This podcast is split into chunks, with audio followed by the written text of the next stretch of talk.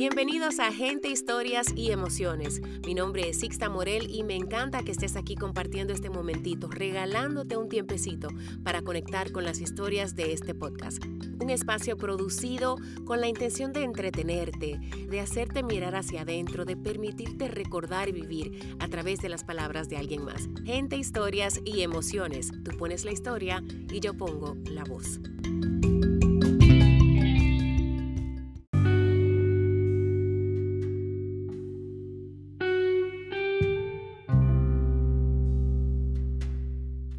La historia de esta semana nos la envió Nadia Regalado y ella nos regala este texto que habla o narra los últimos días que ella vivió junto a su madre antes de perderla.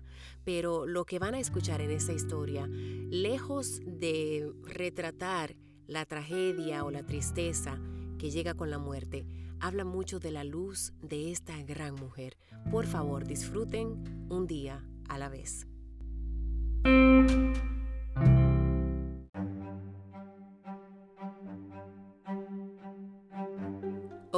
31, 1981, Santiago, República Dominicana. Se convoca una junta médica. Es incierto lo que pasa con la paciente. Casi siete meses de embarazo, con muchas complicaciones en el transcurso del mismo. Un sangrado. Deciden hacer cesárea porque la madre está muy mal. Comienza el procedimiento. Todo va bien. Un momento. En el útero no hay bebé. Siguen explorando y se encuentran a la criatura cerca de los intestinos, envuelta en un nido de varices, a través del cual se alimentaba. Todos atónitos de haber presenciado un embarazo ectópico y lo más increíble, que la bebé sobreviviera al igual que la madre. La bebé, a pesar de la circunstancia, nació saludable, de tres libras y media. La madre, por lo complejo de la cesárea, perdió mucha sangre y hay que hacerle una transfusión de sangre. La sangre suministrada resultó estar infectada de hepatitis C y la madre una vez más se ve en condición crítica y no se sabe si sobrepase este último percance. Su tiempo aún no había llegado y Dios en su misericordia salvó su vida una vez más, hizo el milagro. Así recuerdo a mi madre, contándome cómo fue mi nacimiento cada vez que le preguntaba, porque muchas veces no entendía. Mi tía Tita viajó a Santiago a cuidarme exclusivamente porque me tenían en casa en mi cunita donde solo mi tía entraba a darme leche mientras mi mamá se recuperaba en la clínica. A pesar de mami tener el virus de la hepatitis en su cuerpo, nunca tuvo problemas relacionados con eso. Siempre se hacía sus chequeos rutinarios y fue una mujer sana, nunca medicada, mujer de fe, entregada a su vocación de maestra y siempre anteponiendo a los demás ante sus propias necesidades. Febrero 16, 2018 muere mi papá, después de haber batallado con cáncer, y mami junto a mi hermano cuidándolo hasta su último suspiro. Es tiempo de retirarte, mami. Después de entregarte por más de 50 años a enseñar, es tiempo de disfrutar tu retiro. Estás aún con fuerzas para hacerlo. Agosto 2018. Llega a vivir conmigo a Boston. Por primera vez después de 14 años viviendo en este país, puedo disfrutarla a tiempo completo. Sus comidas, sus cuidados, ver cómo creaba memorias con mis hijos, cómo salíamos a crear aventuras que antes no había podido hacer. Verla alfabetizar a mi hija en español e irme dando los informes de cómo iban las lecciones no tenía precio. Ay, qué gracioso fue ponerla en aprietos para que aprendiera a usar el GPS. Se iba a cualquier lado sola manejando. Tan pronto como llegara a su residencia, el plan era comenzar a viajar a diferentes destinos. Abril 13, 2019. Sábado en la mañana. Tietita que estaba pasándose unos días con nosotros me dice que es bueno llevar a mami al hospital porque tiene un dolor que la ha estado incomodando en el estómago. Ya tenía una cita para hacerse unos exámenes, pero ese día no se sentía nada bien, pues dejé a mi tía y a mami en emergencias. Con mi esposo y junto con los niños fuimos a cumplir un compromiso que teníamos. De regreso al hospital a buscar a mami, según nosotros. Entro a la sala de emergencia con mi esposo y en ese preciso momento entró el doctor de turno a darnos los resultados de los exámenes. Me preguntó si iba a traducirle a mami pues claro, le dije que sí. Ese día, el mundo se nos volteó por completo. El doctor nos dijo que mami tenía una cirrosis.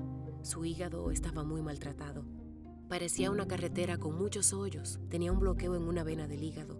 Había que trasladarla a un hospital de Boston donde se hicieran más exámenes profundos. Mami, como si nada estuviera pasando, dijo pues que había que hacer lo que los médicos dijeran, que no nos preocupáramos, que todo estaba en manos de Dios. Luego de muchos exámenes, encontraron unas venas varicosas en el estómago que a Dios gracias no estaban sangrando. Encontraron también una masa pequeña en el hígado, cancerosa, como consecuencia de su bloqueo, pues tenía líquido acumulado entre el pulmón y el hígado. Su cuadro, nada alentador.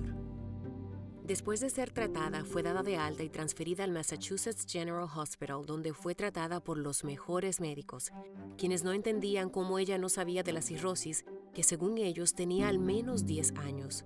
Era una bomba de tiempo andante. En un mes fue hospitalizada dos veces y ella siempre con una actitud positiva, testificando de su Dios con las enfermeras y los doctores y confiada que Dios haría su voluntad. Recuerdo ese 13 de mayo 2019. Tenía una cita de seguimiento en el hospital. No amaneció bien. Estaba con mucho dolor. Mi tía aún estaba en casa porque aplazó su vuelo de regreso para ver qué pasaba con mami. Pensamos que tendríamos que llamar a la ambulancia, pero la pudimos montar en el vehículo y salir al hospital. Desde que fue diagnosticada no la había visto así. Era como que todos los síntomas de sus complicaciones le aparecieron ese día. Al entrar al consultorio, el doctor no la vio bien. La trasladaron a otro cuarto en una camilla y cuando tomaron sus signos vitales, recuerdo haber escuchado a la enfermera decir, Código rojo. Solo había visto eso en películas. Nos sacaron del cuarto, a mi tía, mi esposo y a mí. Vi como el cuarto se llenó de enfermeras y como una de ellas venía con un resucitador corriendo. En el corto tiempo de su diagnóstico, solo había pedido fuerzas a Dios. Me las había dado, pero en ese momento no pude más. Sentí que la perdía. No sabía lo que pasaba. Tuvieron que llevarla a emergencias porque su presión estaba tan bajita que se estaba yendo. Aún en medio de la desesperación, la estabilizaron y comenzaron los chequeos. Mi esposo se queda con ella y yo salgo a buscar los niños, pensando que luego de estabilizarla, ella regresaría a la casa. Esa noche, había terminado de limpiar la casa, porque al siguiente día llegaba su mejor amiga de Santiago, a pasarse unos días con nosotros. Recibo la llamada de mi esposo diciendo que tengo que regresar al hospital. Mi mamá tiene un sangrado interno, no se sabe de dónde y tengo que autorizar el procedimiento. Me desplomé en el suelo, pues sabía que el cuadro no era bueno. Unos amigos tuvieron que llevarme al hospital. Cuando llegué, estaba ella sonriente y me dijo, mira mi hija, hasta sangre me pusieron ya.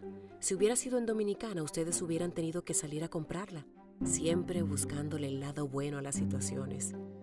Ya a las 2 de la mañana el doctor entra a la sala de espera de cuidados intensivos a darnos los resultados. Una de las venas varicosas del estómago estaba sangrando. No podían hacerle cirugía porque su estado físico no lo iba a soportar. Doctor, mi mamá se está muriendo. Y él me dice, su situación es muy delicada. Doctor, dígame la verdad. Tengo un hermano en Florida y otro en República Dominicana que tengo que avisarles. Y él me responde, tu mamá está bien delicada. Su hígado y sus riñones ya no funcionan. Esas palabras se clavaron en mi estómago. En el fondo ya lo sabía. El doctor nos mandó a descansar y regresar en la mañana porque ella estaba estable. Entramos a su habitación. Ella sonriente y nos dijo que nos fuéramos y regresáramos en la mañana, que ella estaba bien cuidada. Al salir tuve que hacer las llamadas más difíciles a mis hermanos, que buscaran vuelo y vinieran a despedirse. Esa noche no dormí. Pasó la película de mi vida, de mami, todos los planes que teníamos. ¿Cómo hacerle frente a una muerte repentina? Un funeral. En la mañana temprano, buscamos a su amiga al aeropuerto, que cuando planificó el viaje lo menos que tenía en su mente era que vendría a despedirse. Llegamos al hospital. Ya el cuarto estaba con las sillas rodeando la cama. Mami nos saludó y comenzó a despedirse de cada uno. Mi hija, no llores. Esa fue la voluntad de Dios. Todo va a estar bien. Me voy tranquila. A mi esposo le encargó a mis hijos, que estaba contenta de ver la familia que habíamos formado. A su hermana Tita le reclamaba, no llorares, mujer, que todo estará bien. Todo el equipo médico entró a la habitación y estas fueron sus palabras para ellos. Les quiero dar las gracias por todo lo que hicieron por mí. Me siento bien de haber sido tratada en el mejor hospital. Hicieron todo lo que estuvo en sus manos. Saben que estamos aquí de una forma pasajera. Yo puse mi problema en las manos de Dios. Le pedí que si era de estar conectada a una máquina, que me llevara. Sé que me voy a morir, pero sé que Dios cuando regrese de nuevo a este mundo me levantará de los muertos y me dará un cuerpo nuevo y volveré a ver a mi familia otra vez. Los médicos lloraron. Dijeron que nunca habían tenido una paciente así y por eso la recordarían en esta unidad. A partir de ahí, ella empezó a decir lo que hicieran con sus cosas. Había dejado todo en orden. Me dijo que la veláramos aquí y que la cremáramos. Me dijo que terminara las lecciones de español con la niña. Es que hasta desde la cama quería dejar todo en orden. Comenzó a llamar a sus amigos para despedirse y darles mensaje de aliento. En esa habitación desfilaron familiares despidiéndose, pastores que ella les pedía que cantaran. Mi hermano mayor llegó de Florida, pero mi hermano de Santiago no llegaba hasta el próximo día en la mañana. Los doctores no me aseguraban que ella aguantara. Mi hermano le dijo, Mami, espérame por favor. Y así ella lo hizo. A la mañana siguiente él llegó con su hija. Ya mami no hablaba, pero escuchaba. Cuando le dije que él estaba ahí, abrió sus ojos y lloró. Dios nos dio la oportunidad de estar ahí con ella a sus hijos, nietos y amigos cercanos. Pedí que desconectaran los medicamentos que la tenían viva. Nuestro pastor llegó a las pocas horas y oró con ella. De toda la oración, esto se quedó en mi mente. Rosario, vete en paz. Has cumplido tu propósito en esta tierra. Esto solo será un corto sueño. La próxima vez que abras tus ojos, verás la cara de Jesús. Tan pronto terminó, se fue. Yo me acerqué y acaricié su cara y le dije, Mami, vete tranquila. Aquí estamos todos como querías. Todo va a estar bien. Ella abrió los ojos nos miró, respiró profundo, cerró sus ojos, sonrió y así se fue. Agradecida de haber podido atender hasta el final a quien me dio la vida, aprendí que hay que vivir un día a la vez, como ella decía. Hay que planear para el futuro, pero lo que puedas hacer hoy, hazlo. Mañana no está asegurado que la fe es más grande que el temor y la muerte, y hay que decir más te amo y te quiero a nuestras familias y amigos, y que sepan lo importante que son para nosotros, que Dios va poniendo cada pieza en su lugar, aunque en el momento no lo entendamos, que no sabes lo fuerte que eres hasta que pases por la prueba, y que el duelo no lo entiendes hasta que lo experimentas. Te amo, mami, hasta que nos volvamos a reencontrar. Mientras, su legado aquí queda. Seguimos viviendo un día a la vez y su testimonio seguirá siendo contado. Nadia.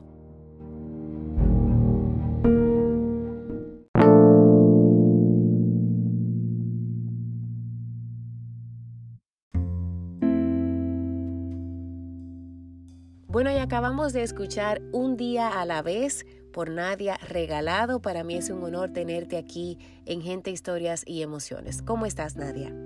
Hola, Sixta. Emocionada de estar contigo eh, porque en verdad que nos has tenido todas estas semanas eh, pegados a estas historias. Y para mí es un placer que tú hayas servido de instrumento para escuchar la historia de mi mamá desde otra perspectiva. La verdad es que desde el momento que la leí la historia quedé impactada de la valentía y la entereza con la que tu madre vivió los últimos días de su vida aquí en la tierra, cómo ella dejó como que todo en orden y se despidió con tanto amor y sobre todo saber que desde que tú caíste en su vientre, eh, pues la vida para ella fue un reto desde ese mismo momento. Sí, todo. O sea, yo siempre recuerdo que ella me contaba cómo fue mi nacimiento, pero tú sabes, muchas veces uno eh, con poco conocimiento uno, yo no entendía, ya con el pasar de los años y que ya uno adquiere ese conocimiento un poquito médico, entonces yo decía, wow, pero es que no, eso era algo imposible de pasar. Entonces por eso ya siempre decía, por eso tú eres eh, la niña milagro eh, de nosotros. Y recuerdo cuando llegué aquí a este país a vivir, eh, mi ginecólogo preguntaba mi historial y yo le conté esa historia como para que él supiera. Y él eh, fue chistoso porque él me empezó a dibujar lo que era un tipo de embarazo así. Y me decía, yo creo que tú no entiendes lo que es eso. Yo, yo lo entiendo y por eso se lo estoy diciendo. y me hizo hasta buscarle un récord de mi mamá porque él no, como que no lo creía. Y cuando las cosas van a pasar, Dios las permite simplemente y, y por eso pasan los milagros.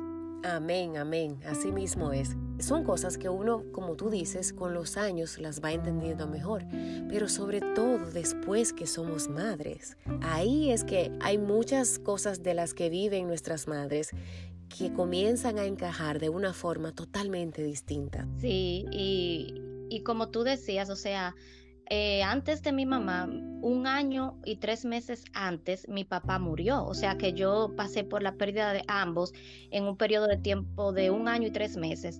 Y el impacto, o sea, fue el mismo, pero no es que yo quería más a mi mamá que a mi papá, pero la conexión que hay de tu mamá, o sea, es una forma de, diferente, ¿no? No es no es que uno lo quiera más a otro, al otro y, al otro no, pero es una conexión especial. Y como tú dices, cuando ya tú te conviertes en madre, entonces tú entiendes en realidad, wow. Y, hasta cierto punto, yo al final hasta me, me, preguntaba, wow, ella como que murió a consecuencia de algo pasó por mi nacimiento, ¿entiendes? Pero... Ah, entiendo, ya, claro, porque como piensas en eso de la transfusión después del parto y de lo difícil que fue, pero yo lo veo distinto, yo lo veo como algo que, que estaba escrito en su destino y es independiente al amor y a la dicha que tú trajiste a su vida y que ella trajo a la tuya. Y sé que como madre,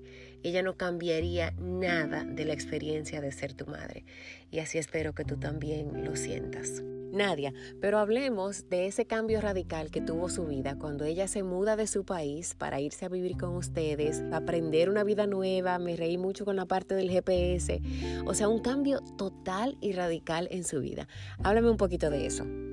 Totalmente. Cuando mi papá fallece, él falleció en febrero en el 2018. Entonces, ya para ese verano, eh, ya ella tenía en su mente que ya su trabajo había terminado eh, y se retiró después de más de 50 años siendo maestra. Y le dije, mami, ya es tiempo de que tú disfrutes tu vida. Eh, y ella entendió que en realidad su, su, sitio era venir para acá porque yo no había disfrutado de ella ni mis hijos como, como se debía. Entonces ella vino para acá empezamos los trámites de, petición eh, para que entonces ya ella se legalizara eh, aquí como residente. Fue un proceso un poco difícil porque ella se desesperó, porque el proceso se atrasó un poco, pero todo eso era parte de lo que Dios estaba preparando. Y recuerdo que cuando ella llegó aquí, bueno, siempre la gente me preguntaba, ay, la dinámica en tu casa debió haber cambiado porque con tu mamá ahí. Y la verdad, eh, mi mamá cambió la dinámica para bien. Eh, y mi esposo y mi mamá han tenido, tuvieron una relación muy bonita. Eh, recuerdo que en los primeros eh, semanas, los primeros días que ella murió, yo veía el sufrimiento en mi esposo más que en mí. O sea, y es que tú no entiendes cómo yo quería a tu mamá. O sea, pero para uno muchas veces es un poco difícil. Pero nada, aquí ella entonces tuvo la oportunidad ella trajo todos sus libros de Nacho y todo eso para alfabetizar a la niña, le daba sus lecciones, ella manejaba, no se atrevía lejos todavía. Y yo le decía, mami, pero mira, pon el GPS y eso te lo que tú quieras. Y recuerdo que un día la tuve que poner en el spot, como uno dice, y le dije, mami, mira, tienes que buscarme el niño a la escuela porque no me da tiempo salir del trabajo. Y ella, ay, ay, ay, pero yo no todavía. Y yo, dile ahí, ella estaba en el salón y le dije, dile que te pongan la dirección en el GPS. Y ella ese día salió y se, fue.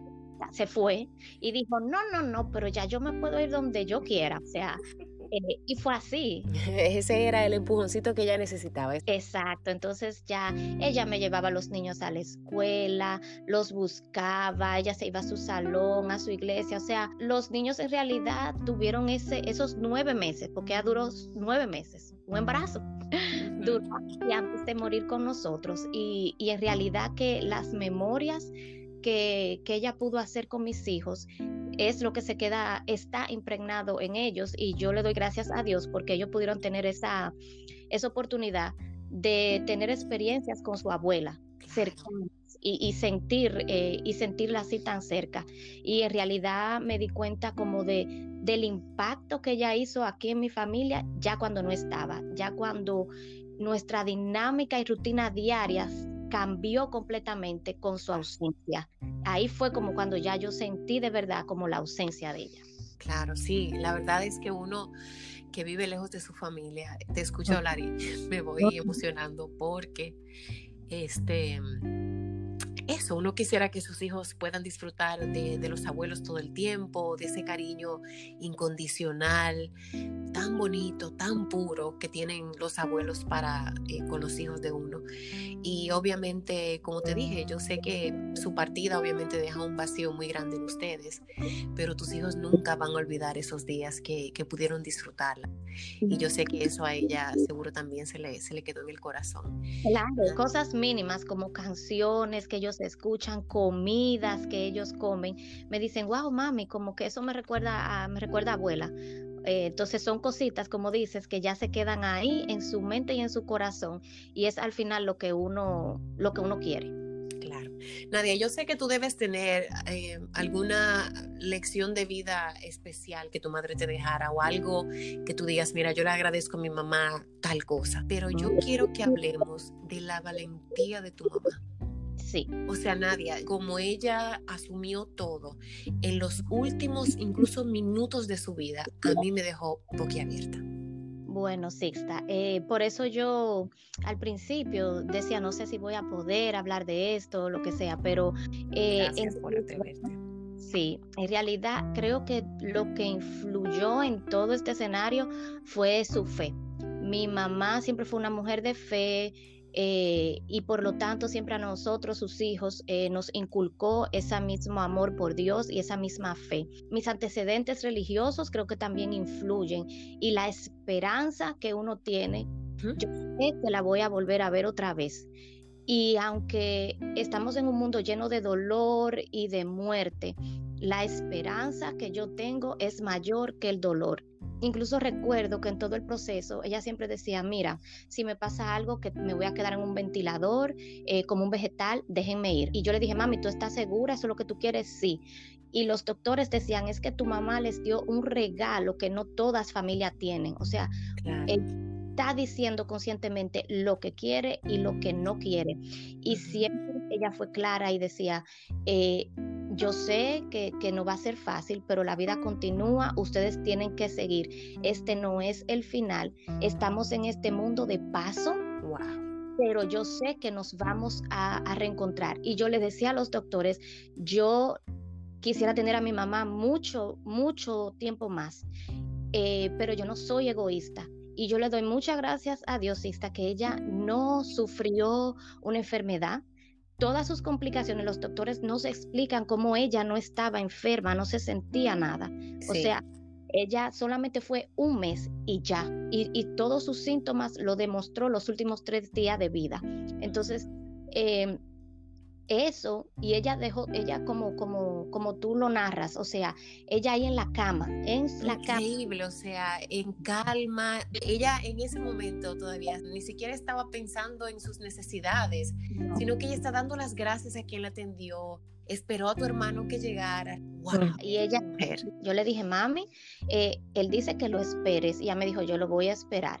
Y los doctores me decían, ¿cuándo llega tu hermano? Porque tu mamá no, no va a aguantar. Incluso él llegó y, ella duró como seis o siete horas tranquila en la cama. O sea, y yo me recuerdo como un dato curioso, yo decía, wow, yo no sé si ella escucha. Y yo, mami, y como que la asusté y ella abrió los ojos y me vio y yo, mi perdón, que yo quería saber si me estabas escuchando. Ay, Nadia, qué bonito que a pesar de todo, de, la tristeza del momento, estuvieron ahí con ella y pudieron acompañarla eh, en su camino hasta el final y que como tú dices, que tengan esa esperanza de que van a volverla a ver. Y lo que yo te puedo decir que aprendí es que, que todavía sufro por eso, claro, Claro que sí, que yo tengo mi día que lloro, sí, también. Pero luego de esa muerte tan repentina, yo decidí como ella decía, vivir un día a la vez, no dejar para mañana lo que yo puedo hacer hoy, que es una frase que escuchamos mucho, pero a veces no, no la implementamos. Nosotros somos de mucho, este fin de semana es largo, podemos irnos a tal parte, chequeamos, se puede, vámonos. no, no planificar tanto, eh, decir mucho lo que sentimos a nuestros amigos y a nuestras familias, no dejarlo para decirlo después. Incluso con, con mi pareja, no guardar nada para después lo que peor puede quedar en nosotros es el no haber hecho lo que pudimos hacer cuando se debía. Y yo tengo mi corazón y mi conciencia tranquila porque sé que la atendí hasta el final y no tengo ningún remordimiento de lo que pude haber hecho que no hice porque lo hice todo. Ella hasta el final así lo demostró y por eso se fue con esa tranquilidad de que ella cumplió su propósito y su legado va a quedar en cada uno de nosotros. Amén. Wow, Nadia. yo te digo, el primer día me, me, me, flojé leyéndolo y ahora yo te estoy escuchando y ahí estoy de nuevo, pero es porque es maravilloso escucharte, es confirmar el gran trabajo y el gran legado que dejó tu madre. Así es que no tengo más que agradecerte por compartirlo con toda la gente de Gente, Historias y Emociones. Una gran mujer y para mí es un honor haber podido narrar esta historia de su vida y de su legado. ¿Algo más, Nadia, para finalizar? No, gracias a ti, Sixta. Eh, y yo espero que esta historia haya servido de, de esperanza, de esperanza y sobre todo de de que podamos vivir un día a la vez y, tratar de soltar lo que no podemos controlar y simplemente vivir a plenitud, porque el mañana es incierto. Así mismo es, ya no voy a decir más nada porque eso quedó perfecto. Nadia, mil gracias, un abrazo fuerte para ti y para toda tu familia. Un abrazo para ti, Sixta, también. Gracias. Bueno, a ustedes que nos escuchan, gracias por estar en sintonía como siempre con gente, historias y emociones. Historias como estas son las que hacen que yo cada semana me haga hasta lo imposible porque ustedes estén ahí escuchándolas, porque vale la pena compartir este tipo de testimonios. Gracias Nadia, gracias a todos ustedes. Nos encontramos la semana que viene en Gente, Historias y Emociones.